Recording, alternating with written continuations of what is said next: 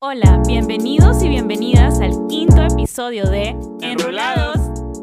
Soy Ana Y yo, Gonzalo.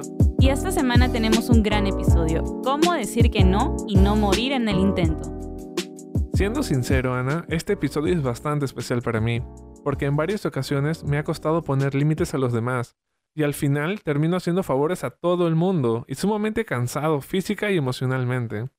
Así que me gustaría empezar preguntándote, ¿qué son los límites? En mi opinión, los límites personales son un conjunto de reglas que establecemos para con nosotros mismos, pero también dentro de nuestras relaciones con las demás personas, para poder mantener vínculos saludables. Creo que cuando una persona tiene límites adecuados, sabe decir que no cuando lo necesita, pero también se siente cómodo al abrirse a la intimidad de relaciones cercanas. A mí me pasa que cuando quiero decir algo, me suelo sentir un poco mal, como culpable, porque a veces me piden cosas que puedo hacer en ese momento, pero por otro lado siento que me postergo mucho. Incluso me ha pasado que algunas personas se enojan cuando les digo que no. ¿Cómo puedo lidiar con eso? Bueno, las personas que se enojan cuando ponemos límites son las mismas que se benefician de que no tengamos ninguno. Tienes toda la razón. Ahora, cuando pongo límites, noto que las personas que se enojan son aquellas que realmente se estaban beneficiando de no poner límites. Aunque es importante entender que para las personas a veces también puede ser difícil cuando les decimos que no, porque quizás antes nuestros límites han sido más flexibles para con ellos y muchas veces es el hecho de afrontar un cambio en la dinámica de la relación lo que genera el enojo. El lidiar con el enojo puede ser incómodo, pero es una incomodidad necesaria para la evolución de nuestras relaciones interpersonales. Tiene sentido. Cuando empecé a poner límites, muchas personas se fueron alejando, por así decirlo. Y no les gustaba que yo ponga mis límites. Y es exactamente lo que dices con respecto a la actualización de las relaciones. Para que yo pudiera empezar a poner límites, tenía que conocerme. Tenía que conocer qué es lo que me gusta, qué es lo que no me gusta, qué es lo que quiero y hacia dónde quiero llegar con esto. Al comienzo no fue fácil, pero con la práctica entendí que puedo escoger. Puedo escoger cuándo quiero ayudar, en cuánta cantidad quiero ayudar y cuándo definitivamente no quiero ayudar. Claro, por eso es muy importante conocernos a nosotros mismos y así saber cuáles son esos límites que queremos establecer. Pero luego, ¿cómo se los comunicabas a los demás? Por ejemplo, cuando conozco a personas con las que quiero tener una relación más cercana, eh, siempre les digo que la confianza para mí es fundamental, sumamente importante.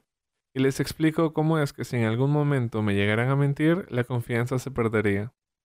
Entiendo. Entonces, lo primero es poder identificar nuestros límites personales, o sea, entender qué nos gusta, qué no nos gusta y las expectativas que tenemos hacia los demás. Lo segundo es poder informarle a estas personas cuáles son esas expectativas o estas conductas que pueden ser aceptadas o no aceptadas por nosotros.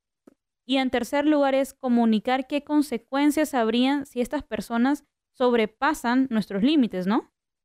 Sí, de esta manera es en la que pongo límites. Y cuéntame, Ana, ¿en qué situaciones crees que es importante poner estos límites? Bueno, yo creo que es importante poner límites en la familia, en el trabajo, en las relaciones románticas y también en la amistad. Realmente en todo, pero en cada una los límites son diferentes. Por ejemplo, es importante en el trabajo tener tiempos de descanso. Una regla personal que yo tengo es los domingos no contesto nada del trabajo. A menos que sea una situación extremadamente urgente, no, no abro correo electrónico, no tengo citas con pacientes ni nada, porque es el día que se lo dedico a mi familia. Entonces, ese también es un límite para mi familia. Ellos saben que el domingo yo se lo dedico a ellos. ¿Y en tu familia cómo pones límites? Creo que poner límites en la familia es lo más difícil, porque son las personas que nos conocen desde hace más tiempo, saben cuáles son nuestras debilidades, nuestras fortalezas. Ellos saben qué nos gusta y qué no nos gusta. Son las personas que realmente nos conocen. Y muchas veces, por la confianza, el cariño que hay, sobrepasan constantemente esos límites. Entonces, no es tanto ponerlos, sino reforzar cada vez más. O de repente hay algo que ya no te gusta, que antes permitías, que ahora ya no te gusta. Y es importante saber comunicarlo, decirlo de una manera asertiva, tratar de hacer ver al otro tu punto de vista y que ellos entiendan cómo te sientes tú. No decir me siento enojado o estoy enojado, sino explicar el por qué eso te enoja. Cuando tú le das esa perspectiva a un miembro de tu familia, es mucho más factible que te entiendan y que dejen de sobrepasar estos límites. Y por ejemplo, en las relaciones sociales. Creo que ahí es un poco más sencillo porque yo soy una persona bastante directa. Entonces, te lo cuento como un ejemplo. Yo trato de dormir temprano. Entonces, le he comunicado a mis amigos que a partir de las 10 de la noche usualmente no reviso las redes sociales. Por lo tanto, ellos me pueden escribir pasando las 10 de la noche, totalmente. Yo no les estoy prohibiendo que me escriban. Pero ellos saben que pasada esa hora yo no les voy a contestar. Entonces es un límite bastante claro, que me ayuda a tener vínculos saludables.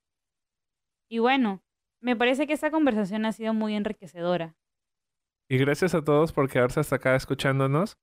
Esperemos que les haya gustado. Si tienen alguna duda o pregunta, pueden hacerlo a través de nuestro Instagram Enrolados Podcast. Y esto fue Enrolados.